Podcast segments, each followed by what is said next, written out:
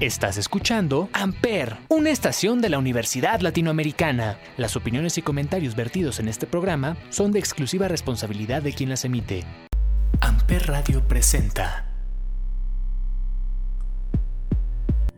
Hola a todos, muchas gracias por estar aquí presentes y por darse el tiempo de ver este foro. Este foro al que hemos titulado Mujeres ULA, Mujeres con Poder tengo el honor y me siento muy feliz y muy emocionado de tener nuevamente frente a mí a varias mujeres, varias profesionales egresadas ULA, de ULA Cuerna, de diferentes áreas de nuestro campus Cuernavaca.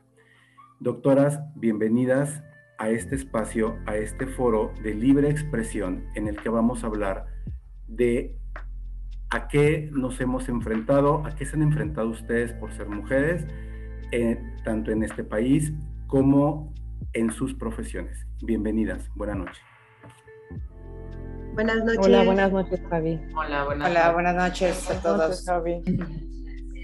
Me gustaría que al iniciar se presentara cada una de ustedes.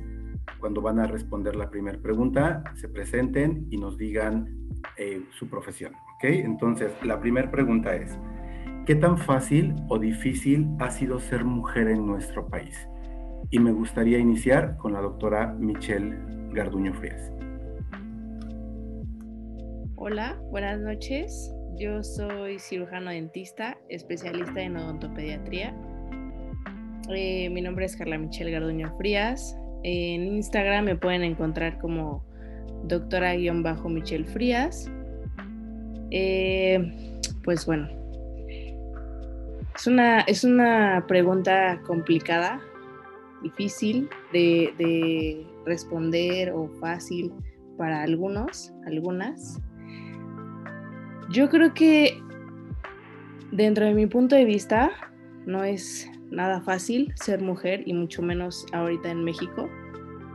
Creo que estamos en un, en un país que que es machista, pero, pero yo creo que todas las mujeres tienen ese miedo, ese, ese algo que, que, viven, ya viven, vivimos con miedo todas las mujeres en México por toda la situación que está pasando, pero yo personal, personalmente y hablando de, de mi persona, no me he enfrentado con ninguna situación que me haga sentir así. Afortunadamente he tenido, he tenido la fortuna de crecer y, estar rodeada de gente que, que entiende, que respeta a, todas las mujeres.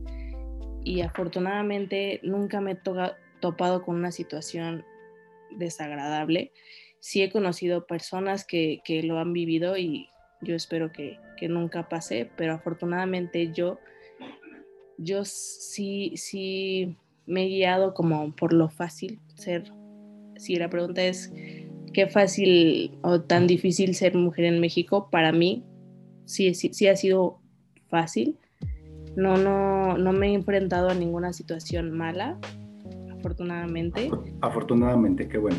Creo que, que nunca me pasé, pero pues también entiendo que hay muchas personas que lo han, que lo han padecido. Incluso, bueno, yo tengo la idea, o siempre he tenido la idea de que porque tuve la fortuna de, ser profesionista y estudiar y tener una carrera y tener un trabajo, eh, no me ha ido, no, no he una, una situación desafortunada, pero también me pongo a pensar que todas las mujeres que no tienen esa oportunidad de estudiar o de haber estudiado una profesión, pues se la tienen que, o sea, tienen que romperse la cresta trabajando de lo que sea y, soportar situaciones por, por, tener una calidad o buscar una calidad de vida mejor. Desafortunadamente yo estoy agradecida con la vida y con, con todo lo que me ha dado y yo no he tenido ninguna situación desagradable, espero que nunca me pase y para mí ahorita sí me ha sido fácil ser mujer en México por las personas que, tengo a mi alrededor. O sea, realmente nunca, no, no, no he tenido una experiencia mala. Qué bueno, qué bueno, qué bueno, doctora. Me da mucho gusto y ojalá así sea y ojalá así siga siendo. Muchas gracias. Nutrióloga Katia Arenas, por favor. Hola, ¿qué tal? Buenas noches a todas y a todos. Este, yo soy la licenciada de nutrición Catalina Arenas y este, pues soy nutrióloga y médico de la actividad física también. Y pues sí, digo, como mencionaba la doctora, em, yo creo que en general, pese a que ya hay más em, conciencia de que la mujer está tomando más poder, las vemos en posiciones importantes, no más empoderadas, seguimos siendo, ¿no? Pese a que estamos en el siglo XXI, pues un país machista, ¿no? Que a lo mejor no te sientes cómoda vistiéndote de cierta manera, ¿no? O te subes al, taxi, al Uber y te empiezas a poner nerviosa si ves una ruta que no, ¿no? Lo que decía, ¿no? Que seguimos viviendo con esta incertidumbre. O sea, no podemos estar tranquilas en una situación así o sentirnos cómodas de vestirnos un poquito tal vez diferente o más provocativas, que así lo pudieran ver y, no esa es la intención, ¿no? Eh, directamente, pues no he tenido una situación este, grave en esta situación, ¿no? De, de, ser mujer en el país, pero pues mis generaciones y familiares, pues sí, ¿no? Desde yendo a generaciones como mi abuela, mi mamá, ellas sí les tocó pues sufrir un poquito, ¿no? La parte de violencia familiar, entre otras cosas. Entonces, creo que las mujeres ahora, eh, como lo mencionaba la doctora, o sea, cuando estamos un poquito con más preparación, que tuvimos la oportunidad de prepararnos, tenemos más herramientas y obviamente el entorno nos ayuda, ¿no? El entorno que tengamos a nuestro lado a pues eh, estar más fuertes o decir no ante una situación, ¿no? Creo que eso nos ha ayudado en cuestión de las que estamos aquí, que nos hemos preparado, pero sigue presente, ¿no? En, mi entorno lo, he escuchado y lo he vivido de situaciones de violencia familiar o de, este, o a lo mejor en el trabajo, ¿no? Directamente nunca lo he, lo he padecido, pero este, pues creo que sigue, ¿no? Sigue presente, pero depende, como dice la, la educación de nosotras y el entorno, pues cómo lo, lo enfrentemos, ¿no? Qué bueno, ojalá no se presente y muchas gracias. Psicóloga Glo Huerta, por favor. Bueno, pues eh, buenas noches, mi nombre es Gloria Huerta, yo soy psicóloga de formación. Eh, y bueno, pues para mí el ser mujer creo que nunca ha sido fácil, ¿no? Eh, nunca ha sido una situación fácil eh, por situación de género, pero nunca tan difícil como en este momento. En este momento creo que se está representando eh, toda esta podredumbre ¿no? de lo que es la sociedad, de lo que se está manifestando en el hecho en el cual también todos nos estamos vinculando de una manera totalmente desasertiva eh, no existe esta empatía, aunque trabajemos mucho con la inteligencia emocional. Cuando tenemos muchos recursos emocionales o, o, más situaciones de enfoque desde esta parte psicológica y emocional, creo que todavía falta mucho, o sea, no es un camino sencillo. Al final eh, todo vuelve al centro, ¿no? Todas somos mujeres que estamos también criando hombres. Entonces, en esta crianza productiva y asertiva tenemos que cambiar esa manera de pensar eh, que, bueno, pues también las tareas de la casa, ¿no? Son iguales. A mí me parece esta, esta pregunta muy interesante porque creo que no es solamente el acoso sexual, no es solamente el, acoso psicológico, eh, sino también es esta situación de, por ejemplo, no poder ganar lo mismo que un hombre, ¿no? A nivel económico, no poder eh, también tener este tiempo libre que nosotras necesitamos también para descansar de los quehaceres de la casa. A lo mejor aquí las chicas son muy jóvenes todavía y no, no tienen todavía responsabilidades, ¿no? De, de ver por un, un, matrimonio, unos hijos, pero creo que cuando va pasando el tiempo y vas eh, formándote y fomentando también esta estructura familiar, es básico que se generan eh, pues muchas altas expectativas sobre nosotras, todo lo que tenemos que lograr hablaba la doctora Michelle sobre el hecho de que somos profesionistas, ¿no? Tenemos una carrera, pero también en eso hay hasta cierta agresión, ¿no? Porque tienes tanto que, tienes que, o que has logrado,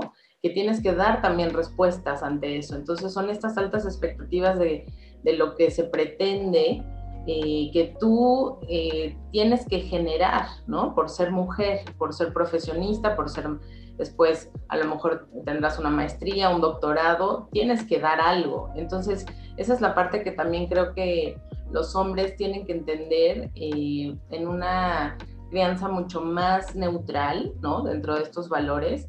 Y, bueno, yo te diría, gracias a Dios, para mí no, no he pasado por una situación de acoso sexual, ¿no? O, de un linchamiento mediático, como tendría que ser por redes sociales o un acoso verbal, ¿no? De parte de hombres. Al contrario, creo que siempre he sido fortalecida, ¿no? Por esta parte de, del encuentro con, con, hombres en los equipos de trabajo.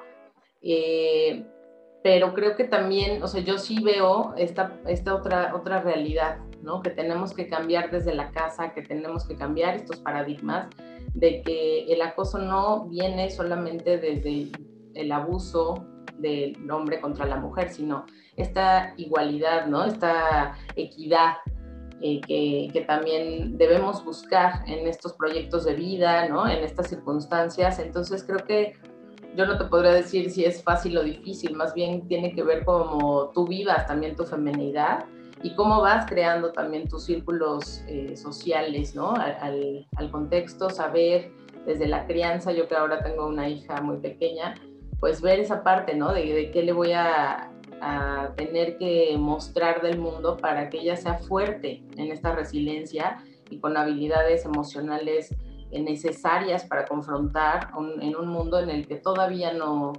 pues no tenemos esa equidad, ¿no? Entonces, no, no te podría contestar si es fácil o difícil, creo que es una postura que vas viviendo y que a lo largo del tiempo, pues también tú misma vas haciéndote como esta, esta piel y esta coraza para, salir adelante. muy bien, gracias Glo. Doctora Cabrera.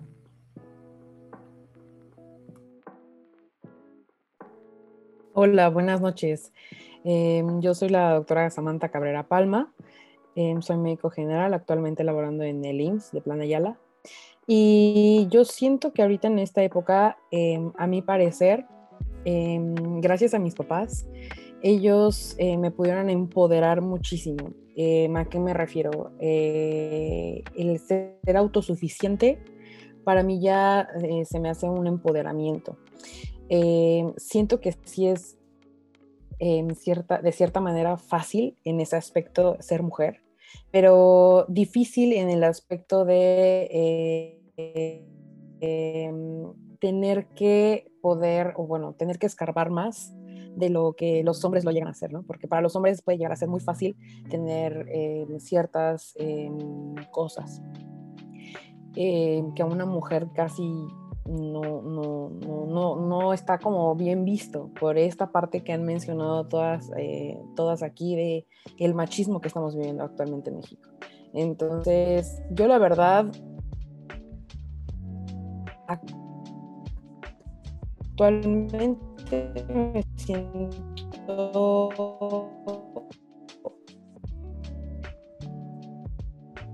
siento que es muy fácil para mí ser mujer, eh, que me dieron mis papás con toda la educación que, pues, eh, sí, o sea, todo, todo como tal. Ok, doctora, gracias. Parece que tuvimos un problema de, de conexión. Ahorita revisamos eso, muchas gracias, pero sí alcanzamos a escucharte. Eh, licenciada Dani, Dani Gómez, por favor. Buenas noches, Javi. Buenas noches a todas. Pues, híjole. Coincido con, con el aspecto de que me he rodeado con gente, con bastantes personas que son muy conscientes en la actualidad sobre el machismo. Eh, egresé de la ULA hace dos años y medio, yo creo, como licenciada en terapia física. Actualmente trabajo en el Hospital Militar de Zona Cuernavaca y por las tardes eh, le ayudo a mi pareja en, en, su negocio de igual de terapia física. Este y lo de siempre. Tuve unos papás muy protectores en el aspecto de que iban por mí, pasaban por mí, me dejaban.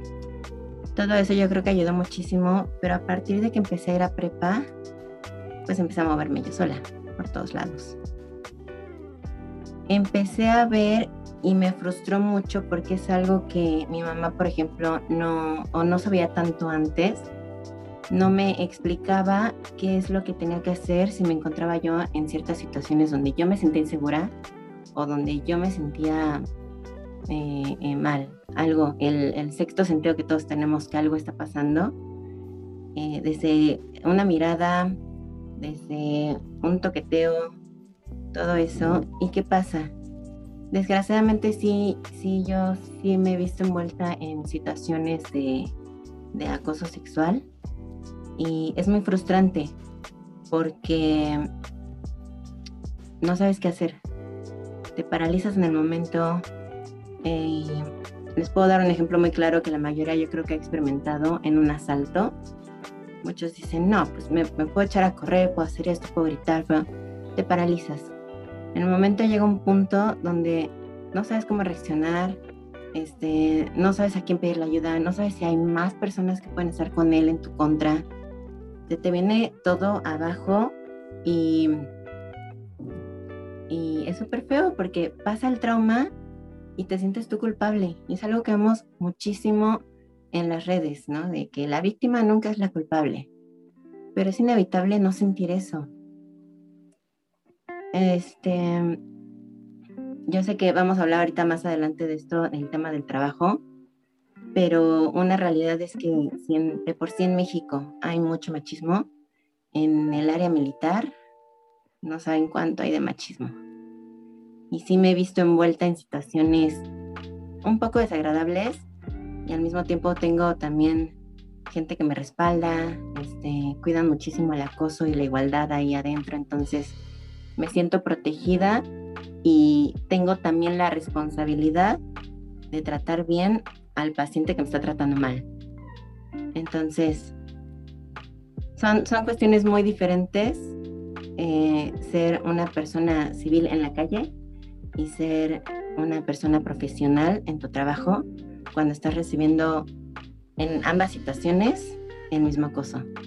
Entonces, en una tienes la obligación de responder de cierta forma y en la otra, en lo personal, yo ya me siento fuerte como para, para este, defenderme, ¿no? En primera. Eh, en otro caso, actuar, porque pues lo último que quiero, tengo una hermanita de 17 años y lo último que quiero es que ella pase o se sienta de la misma forma que yo pasé cuando estaba en su edad, o incluso cuando entra a la universidad, o incluso cuando entra a su primer trabajo. Entonces, siento una responsabilidad de comunicar eh, lo que yo he vivido, este, lo he trabajado y, me agrada. De hecho, todo este tema desde que me lo platicaste me encantó y, es que en lo personal a mí sí ha sido difícil lidiar. Igual y no ahorita, no tanto, pero en su momento sí fue muy difícil lidiar con ese tipo de, de situaciones. Debe ser, debe ser y qué lamentable. Gracias, gracias Dani. Doctora Sales, por favor. Vaya, es una situación muy difícil la mía. He de confesar que para mí fue fácil ser médico, mujer, en una comunidad indígena, ya que más del 50% de mi consulta era mujer y ellas sentían muchísima confianza la población sentía mucha confianza al acudir a una consulta con un médico mujer, ya que cuando yo no asistía, estaba en mis periodos vacacionales y quedaba el enfermero, no había, no sentían esa confianza. Laboré en la región de la montaña de Guerrero eh, cuatro años, parte también de mi servicio social. Ya ejerciendo como, como médico general, Ay, creo que ya ni me presenté. Pero me, me, apasioné todo esto. Discúlpenme. Eh, Doctora Chuy Sales. Ah, bueno, yo soy eh, María de Jesús Sales, soy eh, médico residente de medicina familiar. Actualmente trabajo en el IMSS de Querétaro. Entonces, pues ya, continúo, ¿verdad? Discúlpenme que me haya desviado, lamentablemente pues todo, esta, todo lo que están diciendo es muy emotivo para mí y más porque yo recientemente viví un acoso un acoso sexual y un acoso de violencia, ya siendo laborando en, en esta región. Este, yo vivía en esa comunidad, vivía en una casa de una familia que me acojó, un matrimonio y unas sus hijas, ¿no? De preferencia eran mujeres. Yo me quedaba en esa casa y durante un tiempo yo salía muy tarde del trabajo, del centro de salud, es un centro de salud en esa comunidad. Llegaba ya tarde, pero se sentía que alguien me, observaba y, al, llegar a, la casa donde yo estaba, eran unas, eran unas escaleras de, de fierrito como de caracol y escuchaba como alguien después de mí subía. Esta gente de allá hablaba otro idioma, hablaba mepa, un idioma indígena, pero yo lo entiendo. Entonces, este, eh, escuchaba como cómo eran dos hombres uh, hablándose mutuamente en decir, ya llegó, hay que estar aquí. Pero fueron varias veces y en una de esas que llegué como a las 10 de la noche, me acosté y sentí que estaban forcejeando mi puerta. La forcejearon al grado de hacer un clic y abrirla.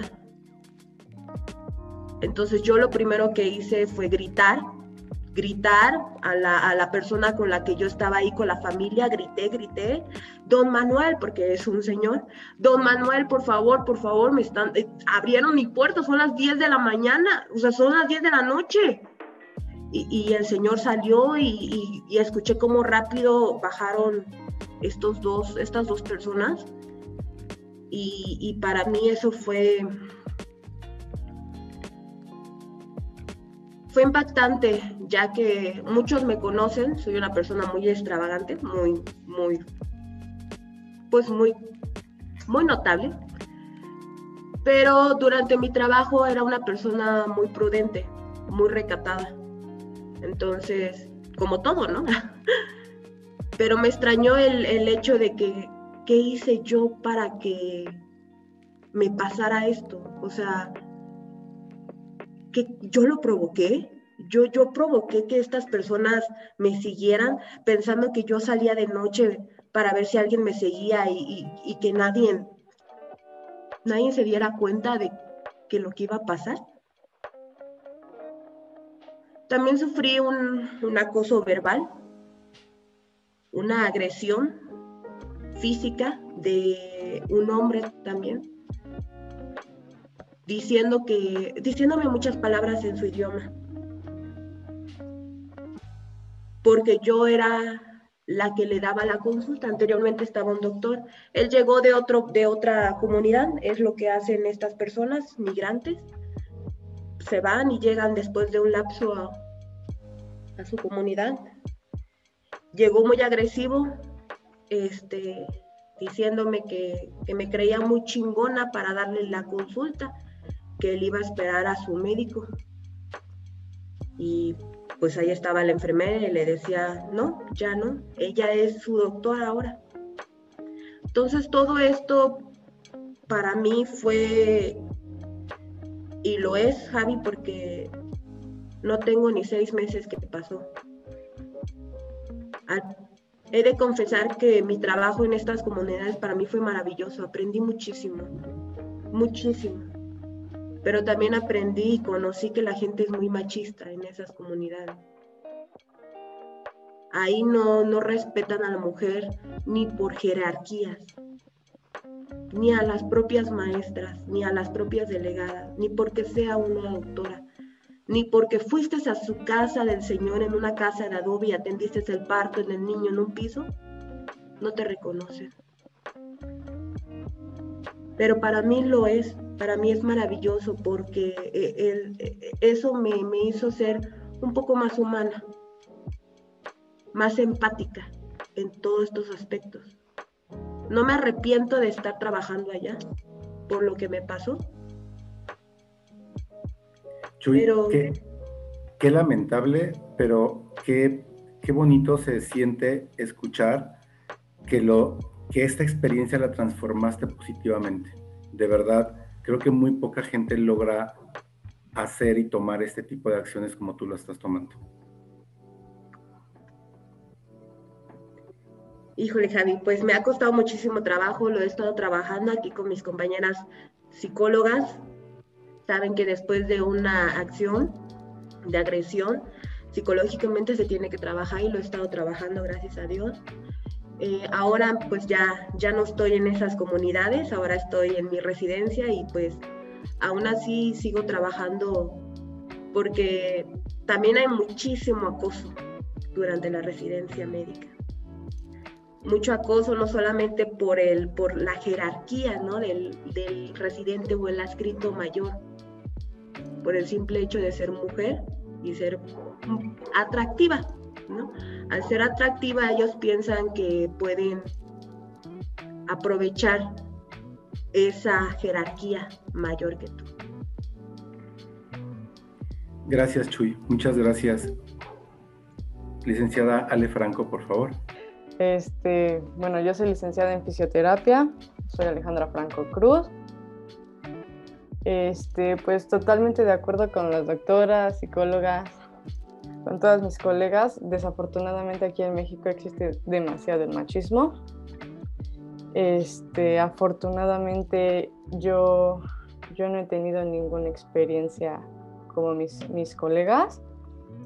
Este, únicamente lo que, bueno, a mí me ha costado mucho trabajo porque practico varios deportes, he estado en fútbol, voleibol, tenis y por ejemplo me he metido a varios, no sé, equipos mixtos, tanto de fútbol y voleibol y muchas veces me hacían así como que a un lado, ¿no? Porque yo era la delicada, la que no podía hacer varias cosas, entonces como que me excluían, pero igual afortunadamente como mencionaba la doctora Samantha, este, mis padres pues me educaron bastante bien y este, me enseñaron a ser autosuficiente y defenderme.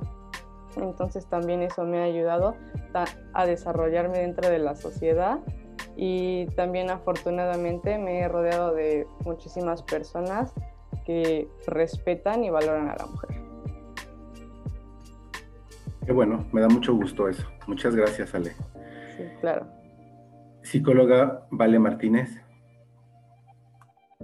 Hola, ¿qué tal a todas y bueno, a todos que nos pueden escuchar? Yo soy eh, Valeria Martínez, soy licenciada en psicología. Y bueno, esta pregunta, ¿verdad?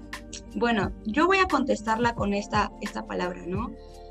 El privilegio.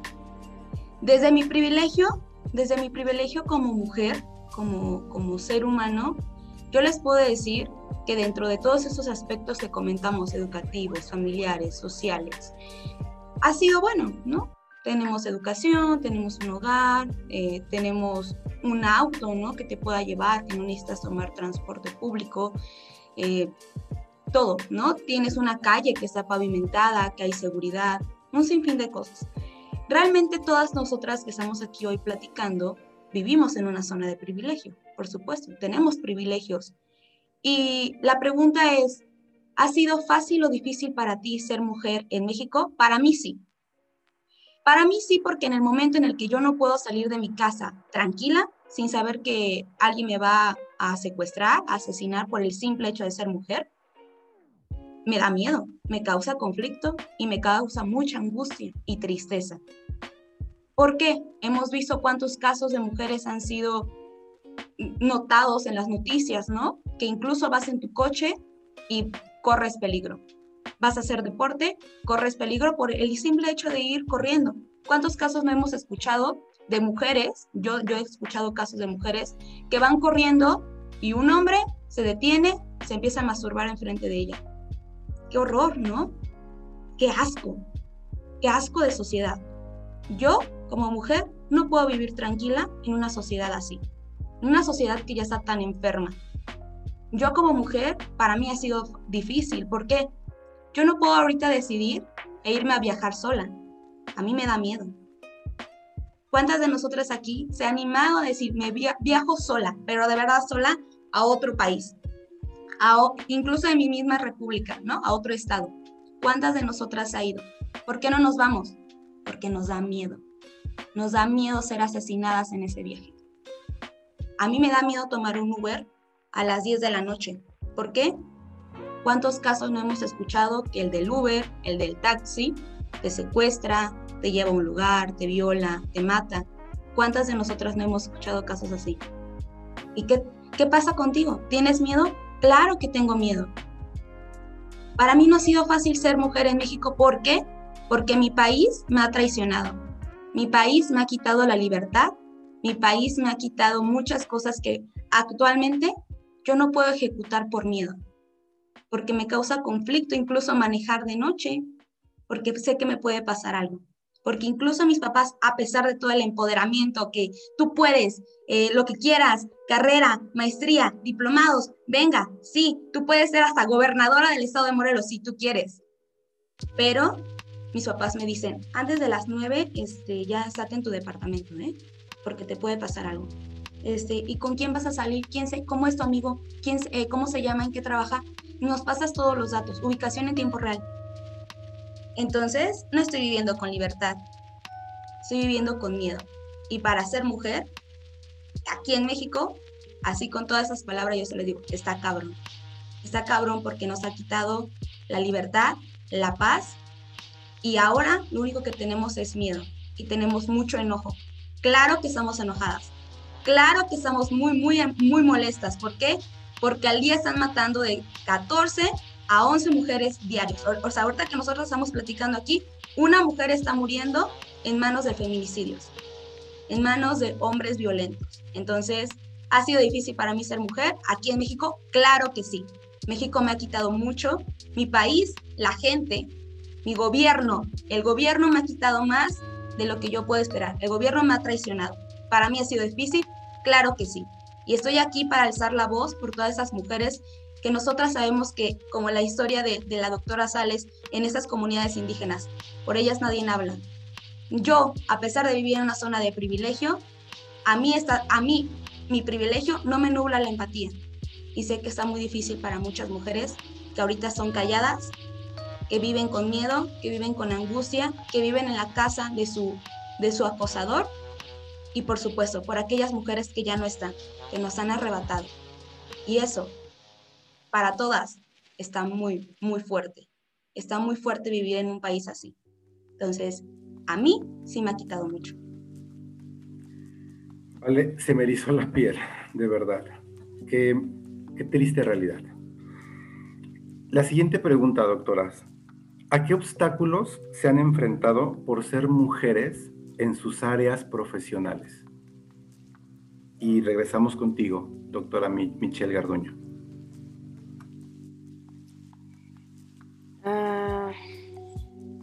Pues yo, yo me he enfrentado a, que los pacientes hombres, bueno, yo como odontopediatra, doctora de niños, tengo que lidiar con los papás, con mamás, con papás, con,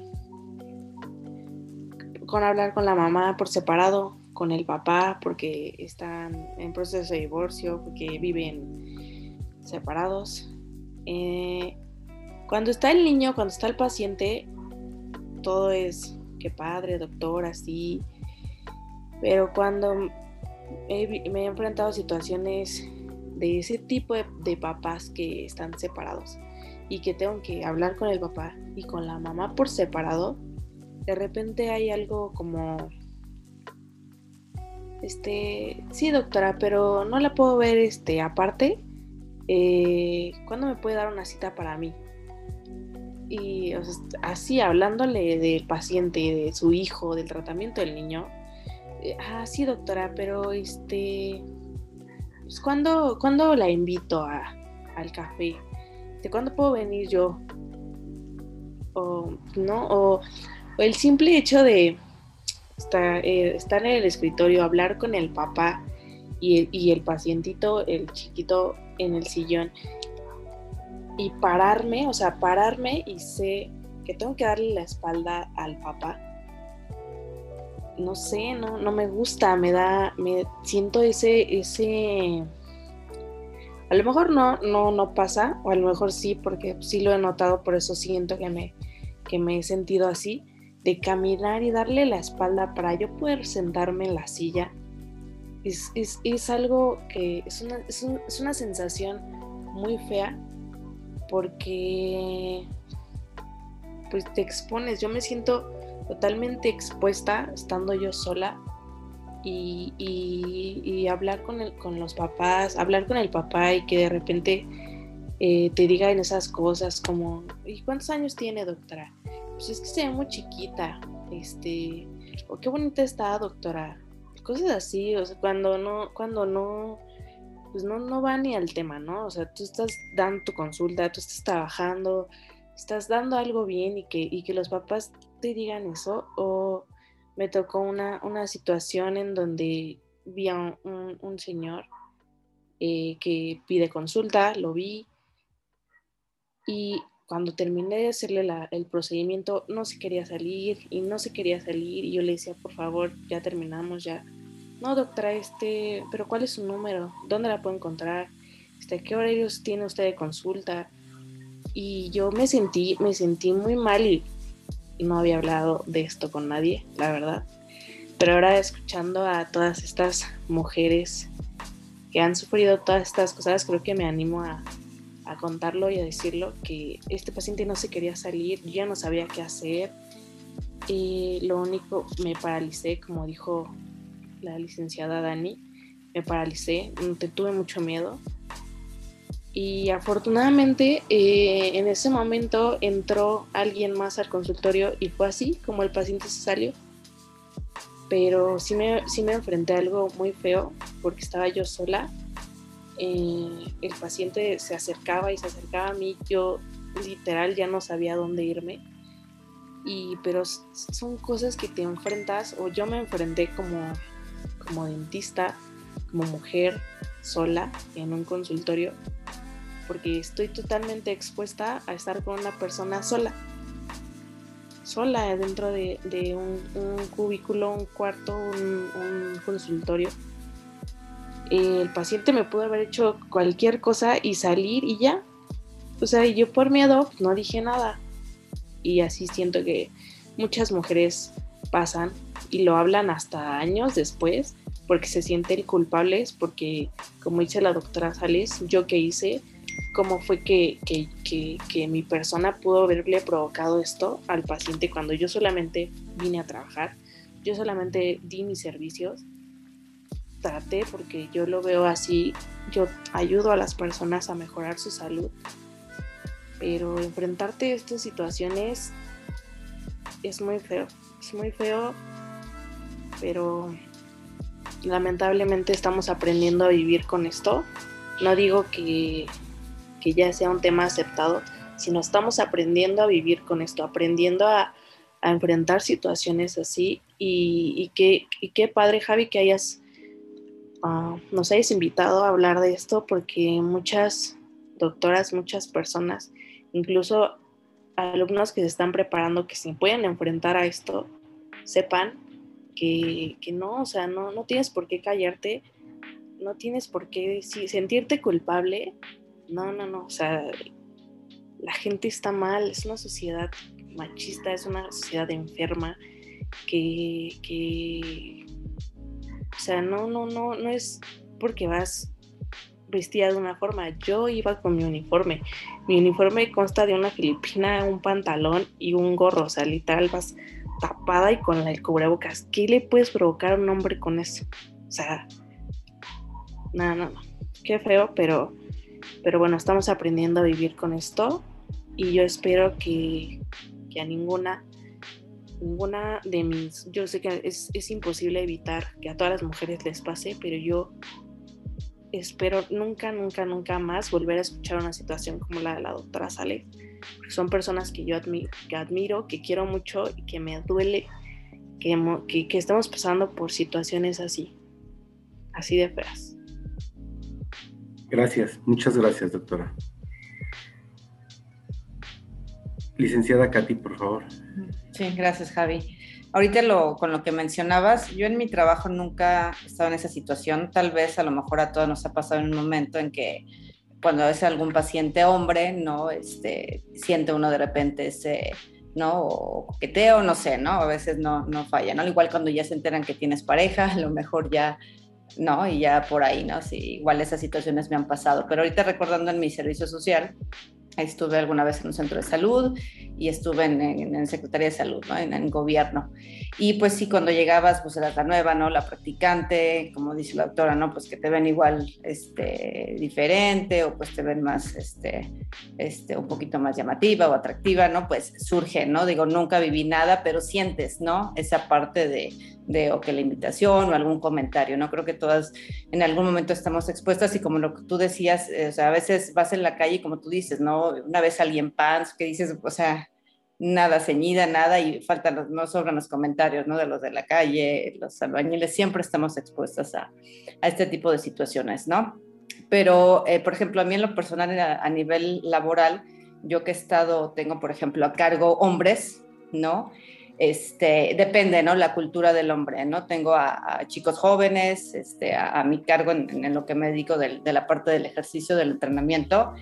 Y si el, el que yo les delegue eh, obligaciones, oye, ayúdame con esto, eso sí creo que cuesta trabajo, o sea, no, no los, este, no las reciben, ¿no? O sea, sí hay algunos con los que se me hace más fácil y yo pues soy lo más relajada y posible, ¿no? Pero el que reciban órdenes, todavía las, los hombres que tienen esta tendencia machista, a lo mejor con otro tipo de cultura, idiosincrasias, etcétera, no, no lo reciben, ¿no? Entonces, eso, eso sí yo creo que es lo que más me ha costado trabajo, en el que yo le delegue o de órdenes o indicaciones a, a hombres como que no lo, no lo reciben de la mejor manera. Entonces creo que es lo que, lo que me ha topado o, lo que me he dado cuenta que sí pasa, ¿no? ¿no? No ven a la mujer como que te pueda dar órdenes o que pueda estar en un cargo mayor que tú o que te pueda dirigir, etcétera, ¿no? Creo que eso es lo que me ha, eh, he vivido yo. Como profesionista. Gracias, Katy.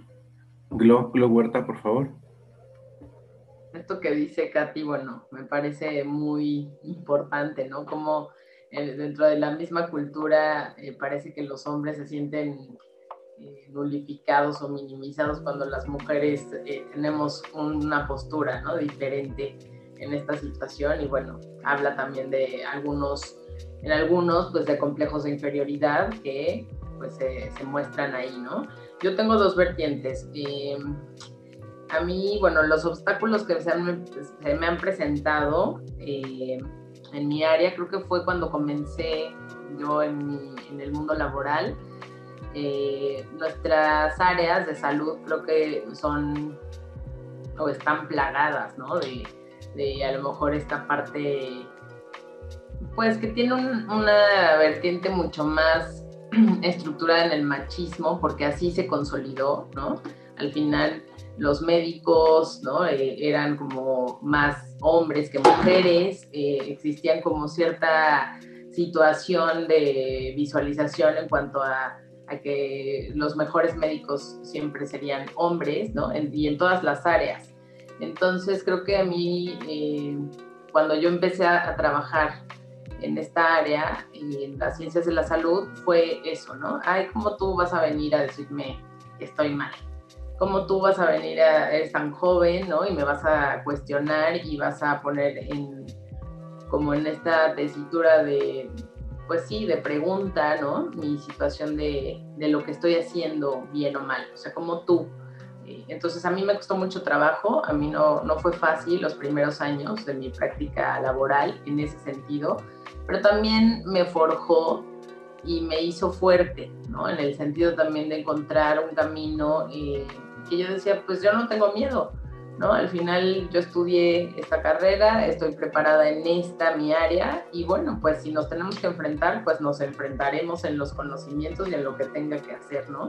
Entonces creo que ahí fue donde pude abrirme camino. Al final, bueno, esos, eh, esas personas que, que fueron como mi mayor obstáculo terminaron siendo grandes amigos eh, por ¿no? esta situación de, flexibilidad, de entendimiento, de ser y abrirse más al pensamiento, pues que las generaciones estamos cambiando.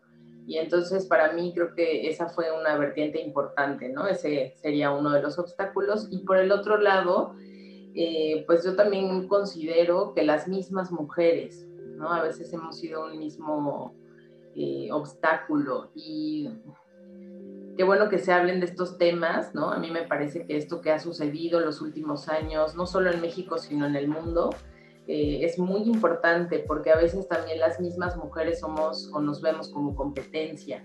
Entonces eh, nos ponemos el pie, ¿no? Nos hacemos a un lado y, pensamos que el machismo está ahí porque son los hombres los que nos agreden, ¿no? Hablando sexualmente y de todos los abusos que, que se presentan, pero creo que también nosotros tenemos que generar esta sororidad ¿no? entre todas y cada una de nosotros. A mí me encanta, por ejemplo, ahorita ver ¿no? a, muchas, bueno, a todas, obviamente, de ustedes, pero con algunas pues he tenido la fortuna de trabajar, ¿no? De que me, me manden pacientes, de yo reenviarles pacientes.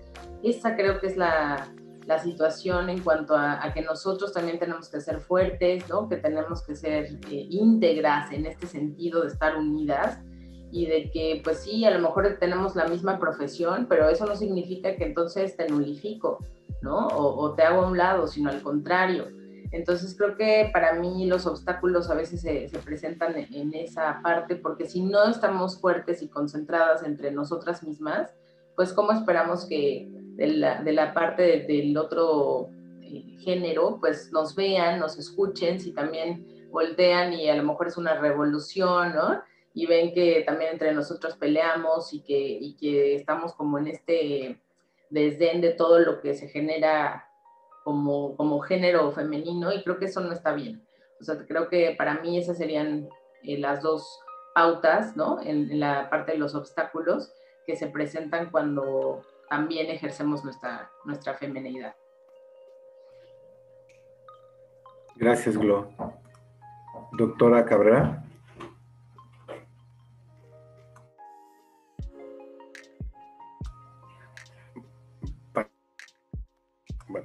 Parecer tuvo una situación la doctora Cabrera. Vamos con eh, licenciada Dani, Dani Gómez, por favor. Sí, bueno, toqué el tema del trabajo. Yo trabajo en Sedena. Se pueden dar una idea de cómo adiestran a, los militares desde que ingresan, desde que son soldaditos, están entregando papeles, desde las novatadas que les hacen. Este, he tenido pacientes de, fractura por sus novatadas o iniciaciones que llegan a ser eh, dentro de, cada tipo de unidad que son diferentes.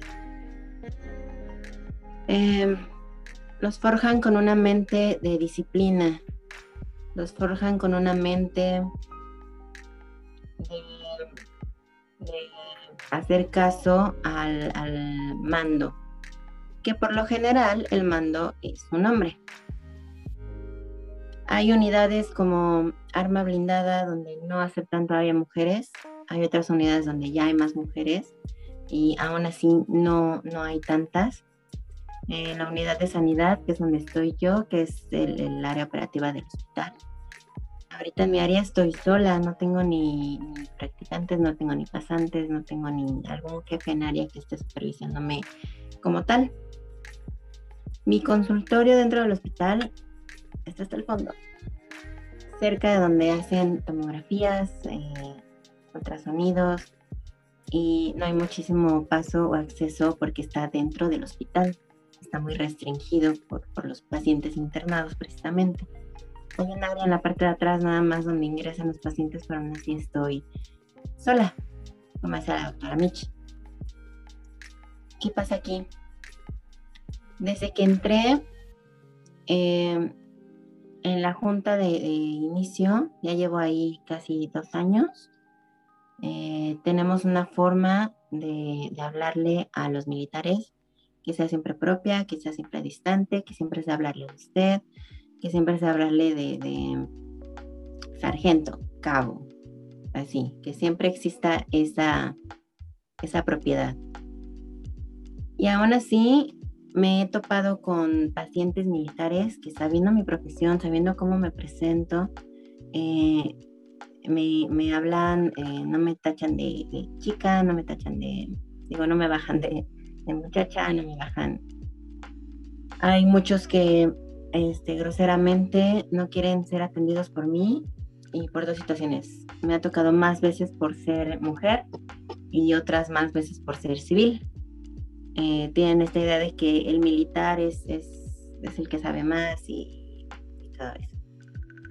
Entonces, situaciones donde voy pasando tranquilamente, ni voy provocativa. Los que me han visto en pijama quirúrgica, en pijama pato holgada, este, voy de chongo, o sea, no es, no llevo nada, nada, nada llamativo. Y aún así me he topado con situaciones donde me gritan que me presente con el sargento tal. Yo no sé si hacerles caso o no, porque tengo varios supervisores aún así y que voy pasando y me griten, ay, ya, cásese conmigo, que no sé qué. Intento tomarlo de risa, porque digo, ah, ¿qué hago? ¿no? Y aún así, estar eh, viviendo eso todos los días no es grato. Afortunadamente tengo el respaldo de mis jefes, eh, tengo el respaldo de las pláticas que hacen cada seis meses de, de igualdad de género. Yo puedo avisar si estoy recibiendo algún acoso, lo cual de cierta forma me ha dado miedo porque mi trabajo es por contratos, no es un trabajo fijo. Cada cierto tiempo tengo que renovar mi contrato y a mí me gusta mucho estar ahí, a mí me gusta trabajar ahí. Entonces se me hace tan injusto que tenga que estar aguantando situaciones así o estar dando respuestas adecuadas, siempre amablemente, cuando a mí me están tratando bien mal.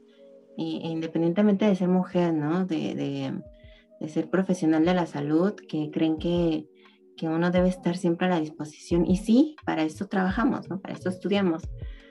Pero me ha topado con actitudes bien, bien, bien nefastas, donde Diosito es grande y me da toda la paciencia del mundo.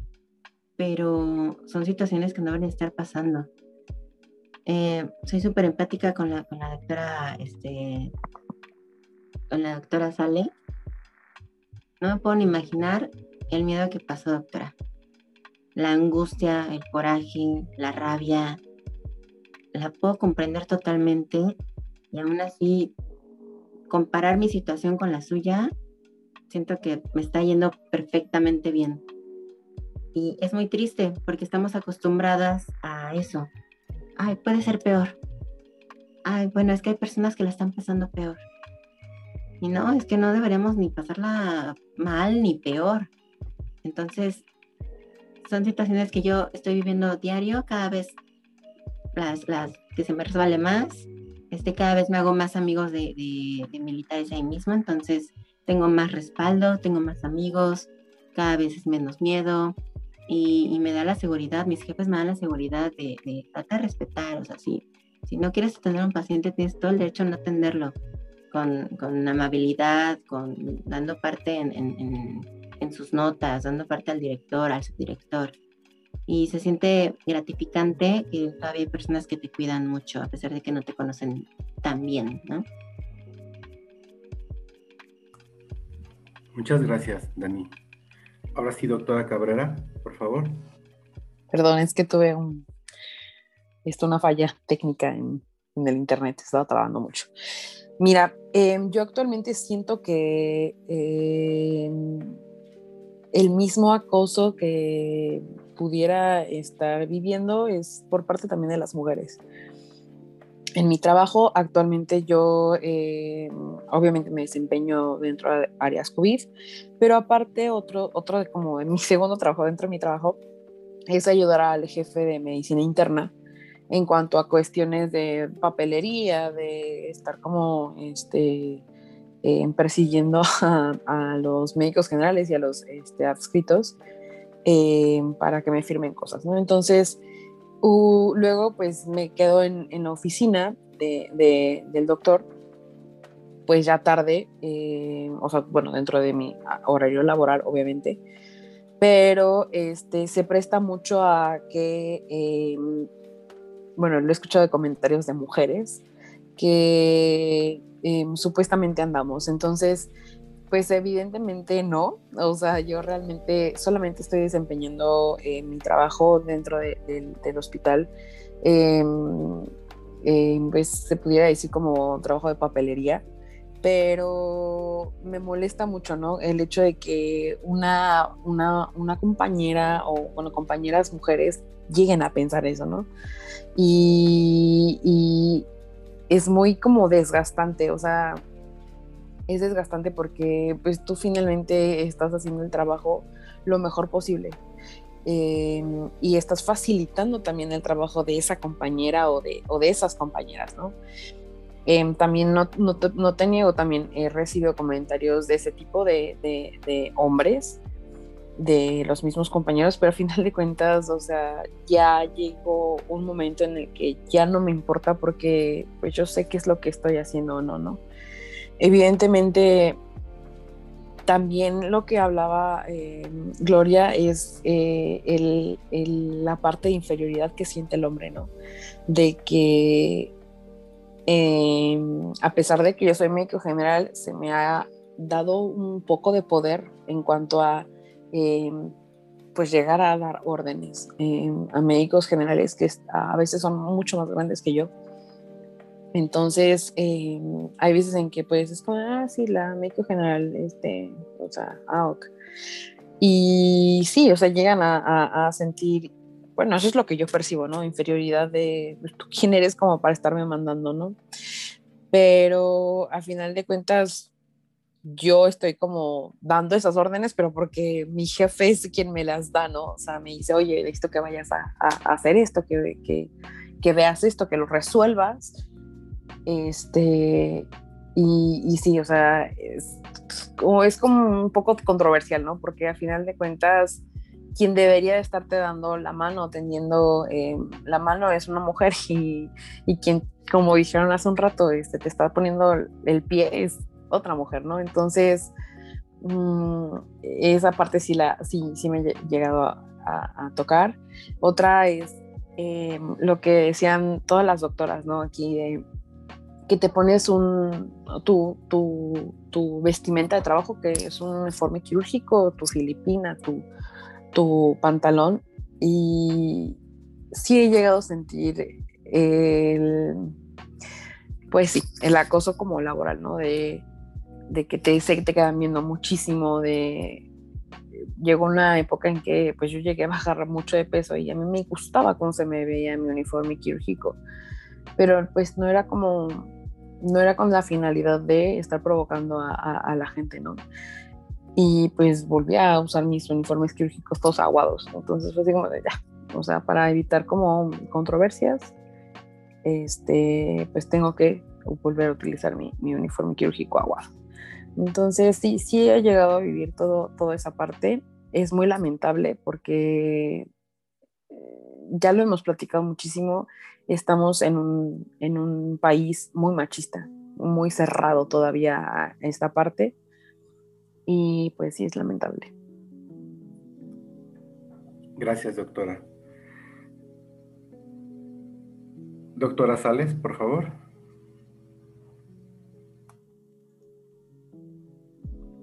Bueno, pues yo este, nuevamente voy a platicar sobre mi situación.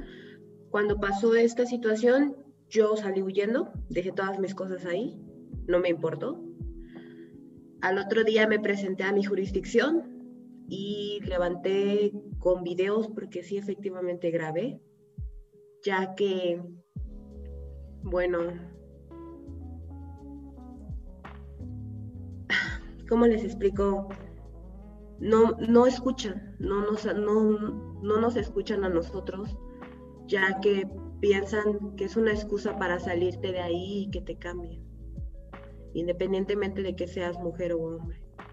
Entonces yo llevé el video, lo grabé a, estos hombres y, eh, y, la presenté, me dieron el apoyo, pero al otro día dijeron, ¿sabe qué? La vamos a mover, pero a un lugar más lejos, a cuatro horas más lejos. Entonces yo me, me saqué de onda porque dije, no puede ser posible que a mí me estén castigando mandándome dos horas más lejos. No, doctor, es que no hay otro lugar. No, no puede ser posible. Y sí, Javi, como dicen aquí las doctoras, yo tuve mucho, un buen ejemplo de mis padres y yo no me dejé. No me dejé, levanté demanda, me fui a las, a las autoridades con más jerarquía y levanté mi voz y dije, no puede ser posible que a mí me manden a otro lugar más lejos.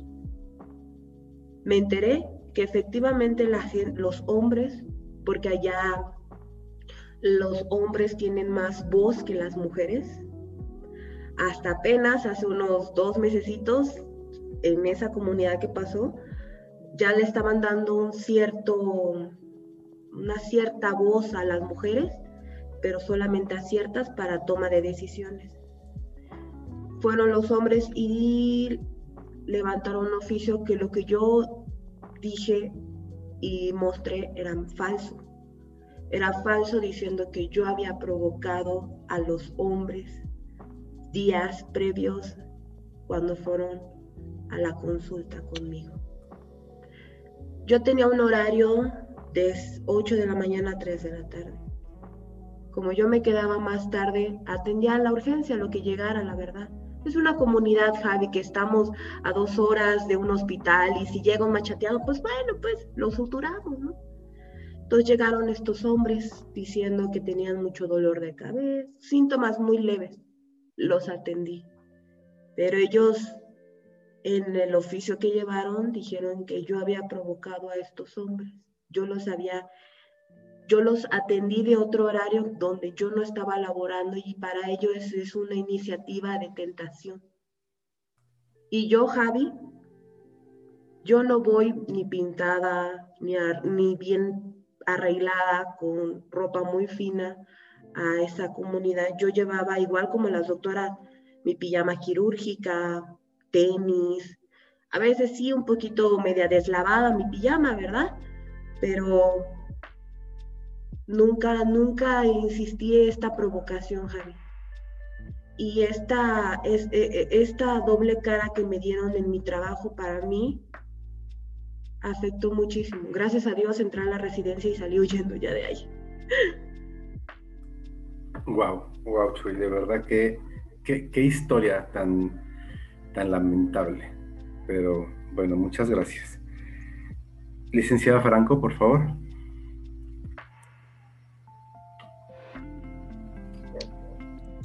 ¿Me oyes bien, Javi? Sí, ya. Es que hay muchísimo ruido aquí donde estoy. No, sí se escucha. Ah, ok. Bueno, pues yo en mi ámbito laboral, bueno, yo afortunadamente tengo un consultorio propio y pues afortunada y desafortunadamente pues estoy yo sola y he tenido también muchos contratiempos como mis, como mis colegas, ¿no? Como las demás mujeres que están aquí, por ejemplo, una vez llegó un señor con mucho dolor en la espalda y pues ya yo me le hablaba de la manera más profesional que podía, que también él me, él me entendiera, perdón.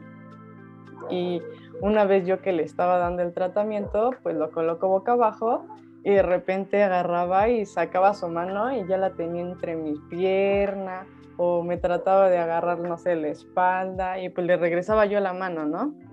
Y él solamente agarraba y me decía, ay, perdón, se me escapó, ay, perdón, se me escapó.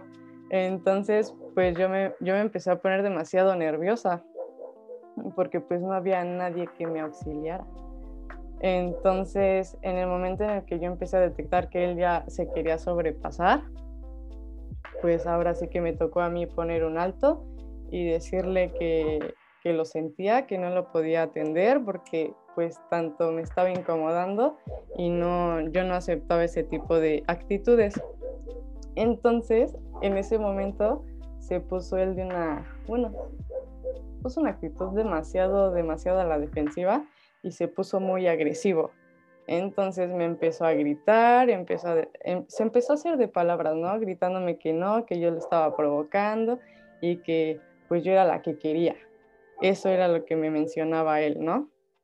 Y, pues yo empecé a entrar en pánico, no sabía qué hacer y literal solamente no me quedó de otra porque empecé a sentir así toda la adrenalina en el cuerpo porque no sabía si hacerme para un lado, para otro, entonces lo único que alcancé a hacer fue pues literal, yo me salí, dejé a este señor ahí y le hablé a, a un señor que estaba ahí por la calle y él llegó a auxiliarme y ya pues se fue el señor, afortunadamente no pasó a mayores, no pasó nada, pero el señor este pues luego iba hacia el consultorio y me dejaba recaditos que, que, este, que algún día me iba a agarrar sola o que se me, iba a distraer y me iba a agarrar, o sea, cosas así. Y entonces, pues a mí me dio muchísimo miedo y pues cerré mi consultorio. porque pues ya me daba miedo, ya, ya me tenía ubicada exactamente donde estaba. Y de ahí pues empecé ya a trabajar a domicilio, pero pues también me pasaban varias cosas así, similares con los hombres. O luego me decían, es que no, una mujer no sabe, necesito yo a un hombre que a mí me atienda. Porque tú no sabes, así como que me hacía menos y era así como que, pues bueno, allá tú, ¿no? Pero, pero pues en ese ámbito pues sí se siente, se siente feo de que te discriminen simplemente por ser mujer. Y no, y no aprovechar los conocimientos y el tiempo que tú invertiste en una carrera. Qué lamentable. Gracias, gracias Ale.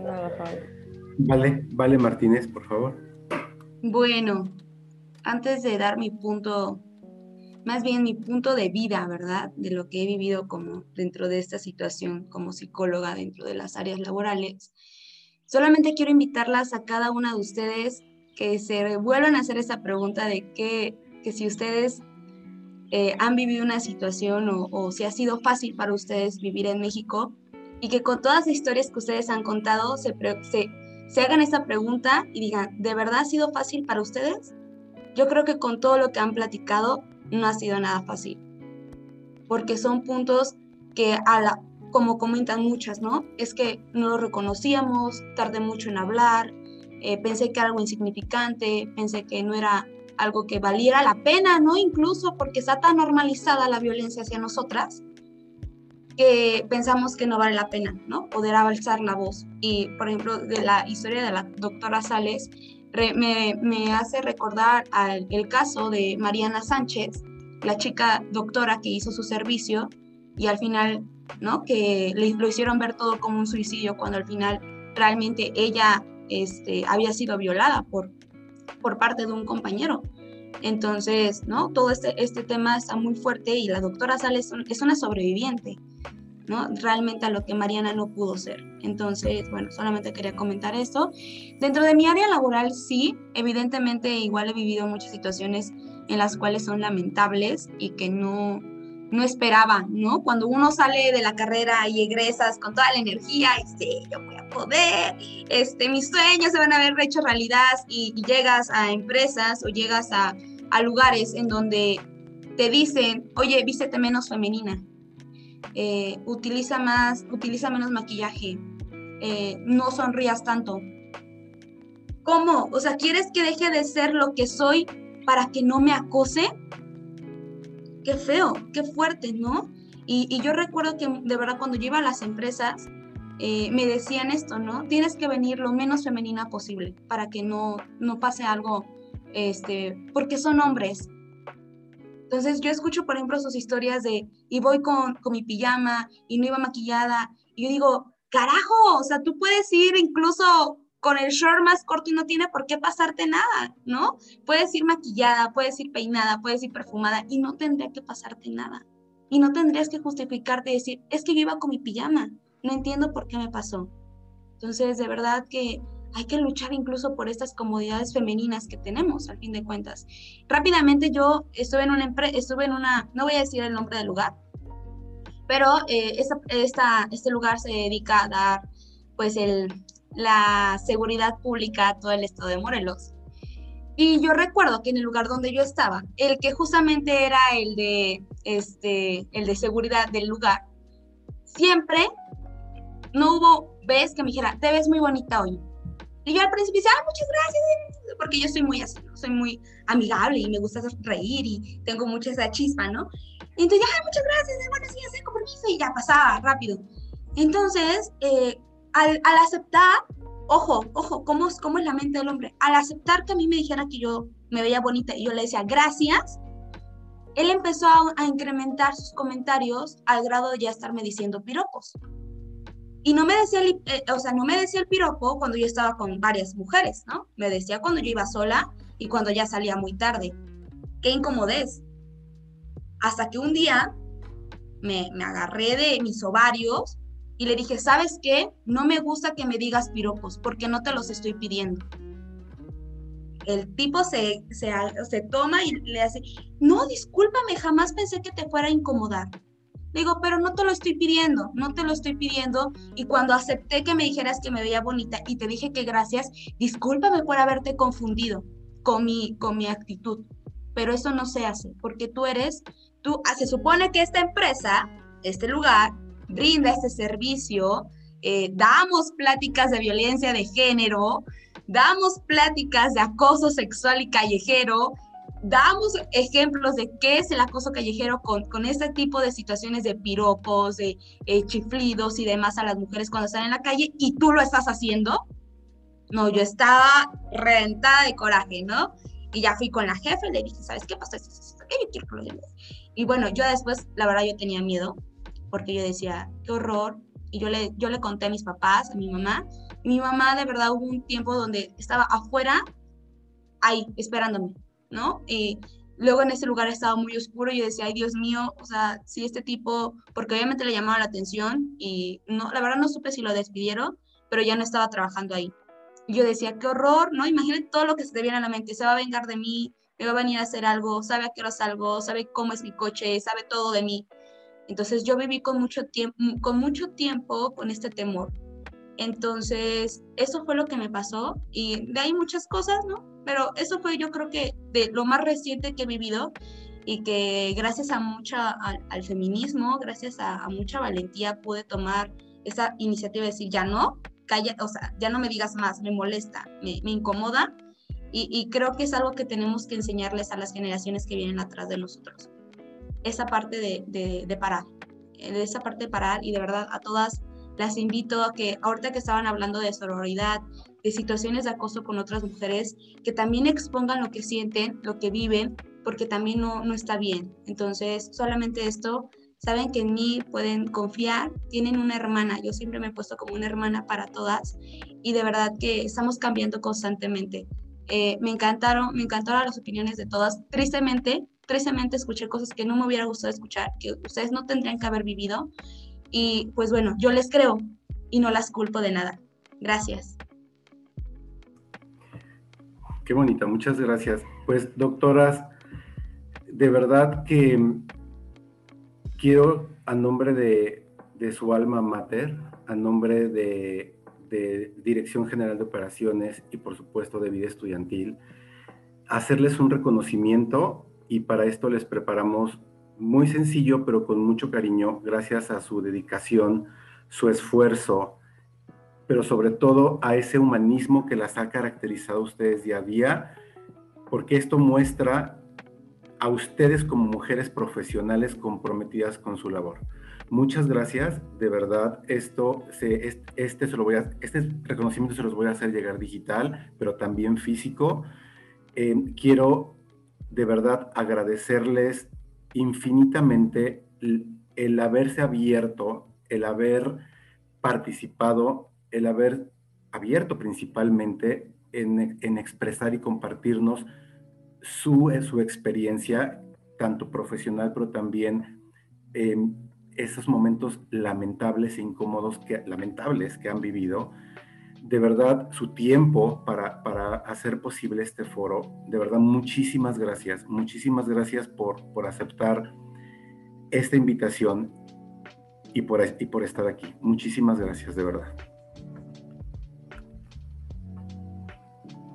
Gracias, Javi. Gracias a ti, Javi, por la invitación y a todas por compartir. Gracias. Muchas gracias, Javier, por, por este momento, por este foro. Estoy muy sensible por todo lo que hablamos aquí y quiero agradecerte por este espacio. Gracias, Javi. Yo creo que pues que la universidad también tiene una responsabilidad, ¿no? Al seguir haciendo estos foros, estos encuentros, creo que a veces esto que decía Chuy, el estar lejos, ¿no? En comunidades apartadas, en, esta parte, recuerdo también lamentablemente el suceso con nuestra alumna de odontología, ¿no? Que, que fue un, un, caso fuerte y que bueno, obviamente fue pues no fue dentro de la escuela ni mucho menos, sino fue externo, pero muy lamentable y muy triste. Entonces creo que esto que estás haciendo junto con la universidad vale mucho la pena reproducirlo, ¿no? Que otras mujeres dentro de, nuestra misma alma mater también tengan esta posibilidad y bueno, pues que se sigan abriendo estos espacios. Muchas gracias. así es, de verdad que siempre hace falta. Doctora. Muchísimas gracias, Javi. Michuy, de verdad que se me erizó la piel y quisiera estarte abrazando en este momento, de verdad. Y muchas gracias. Eh, pero me, llena de orgullo y de felicidad verte de pie y verte estar logrando tus metas y tus sueños. Me da muchísimo gusto, de verdad. Muchísimas gracias, Javi, por ser parte de este gran proyecto. Sí, Javi, muchas gracias. Ay, perdón, perdón. No, no, por favor. No, no, pues muchas gracias, Javi, por, por este, este espacio. Y créeme que así como esas historias, hay muchísimas atrás, ¿no? Este, solamente falta este espacio, poder hablar, ¿no? Incluso hacer este, estos grupos de mujeres, ¿no? Entre nosotras, apoyarnos, dar que, sepan que no están solas. Es que es esto, ¿no? A veces sentimos que estamos solas y nunca estamos solas, de verdad que nunca. Y bueno, también como sugerencia, eh, no solamente somos nosotras como mujeres, ¿sabes? También falta mucho la cuestión de con los hombres, eh, hacer esta reconstrucción de pensamientos y creencias, estas nuevas masculinidades, ¿no? Yo a lo mejor yo no soy experta en el tema porque hay, no es tu tema, eres mujer, pero sé que hay muchos hombres que están en esta deconstrucción que también pueden aprender mucho, ¿no? Que, que el acoso, el acoso cibernético, eh, cómo ser, no ser este, así con tu pareja, porque está mal. Creo que también hace mucha falta poder involucrar a los hombres con estos temas, porque también así podemos prevenir muchas situaciones, como el caso de la compañera de la ULA. que lamentablemente no está. Totalmente. En, en, en días pasados, justo con, con, con, con clases con, solo con, con varones, hablaba de de cómo tenemos que sensibilizar a ellos precisamente, ¿no? O sensibilizar a ellos para que vean, se, se den cuenta de los errores que están cometiendo otros hombres, ¿no? Y de los que probablemente ellos estén cometiendo y no se están dando cuenta. Pero sí, te, te prometo que planearé algo para hacer alguna actividad con los hombres, te lo prometo. Doctoras, me gustaría mucho que compartieran algún medio de contacto porque estoy seguro que alguna mujer, alumna, exalumna, mamá, que pueda ver este video y su historia, se siente identificada con ustedes, independientemente de que las busque por su profesión, pero que también pueda contactarlas porque se siente identificada y quiere escucharlas para, lo, para ya sea para pedirles un apoyo o para darles una palabra de aliento. Entonces les voy a pedir que me den, que nos digan algún medio de contacto, por favor. Empezamos con Mitch, por favor, con el mismo orden. Sí, claro, Javi. Pues mi número es 777-233-8839. Yo estoy disponible para todas las personas quisieran hablar, que se sientan identificadas con lo que nos pasó. Pues, hay personas que, toda la, ansiedad está muy cañona y que les puede dar a las 9 de la mañana, a las 11 de la noche. Yo estoy a, 24/7 para ustedes, para escucharlas, para escucharlos también. Eh, y pues nada, pues estamos a la orden de lo que se les ofrece. Gracias, muchas gracias, Mitch. Katy, por favor. Sí, este, les paso mi correo, es caloría con K, nutrición, arroba gmail. Y en Instagram estoy como Katy-Sportnutri igual en lo que, tanto como en la profesión, ahorita he tenido muchos pacientes igual ahorita que mencionó lo de la ansiedad, ¿no? entonces nos volvemos también de repente, no me van a dejar mentir las psicólogas en, en psicólogas a la vez, entonces igual las escuchamos siempre en consulta, entonces en lo personal o en la profesión, en lo que pueda ayudarlas, igual a las que están presentes, con, con mucho gusto. A ti muchas gracias, como siempre, Glo. Bueno, a mí me pueden encontrar en Instagram como Gloria Huerta Álvarez, junto.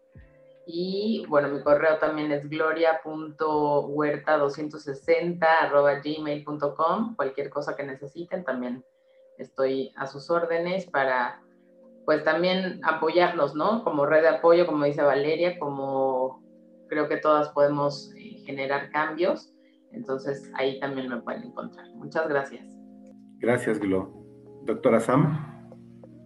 Bueno, a mí me pueden encontrar en Instagram como Sam con doble M, CBR, este, y ahí cualquier cosa que necesiten con mensajito, este, ahí estaré a sus órdenes. Gracias, Dani, por favor. Sí, mi teléfono es 777-136-2744. Trabajo mucho con, con mi celular, entonces siempre lo tengo a la mano y en Instagram también respondo, es donde más respondo.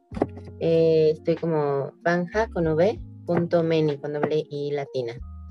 Este, lo mismo. Cualquier cosita, eh, eh, estoy siempre disponible 24/7, siempre tengo el teléfono prendido y siempre lo tengo con sonido. Entonces, nunca duden en, en llamarme, ¿vale? Este, cualquier cosita. Las quiero mucho, aprecio mucho que se hagan este tipo de foros también. Y ya está. Buenas noches. Gracias, Dani. Doctora Chuy, por favor. Hola, pues a mí me pueden encontrar en mi Instagram como SalesP92. Mi Facebook es María Salesp y mi número telefónico es 7441 7088 86.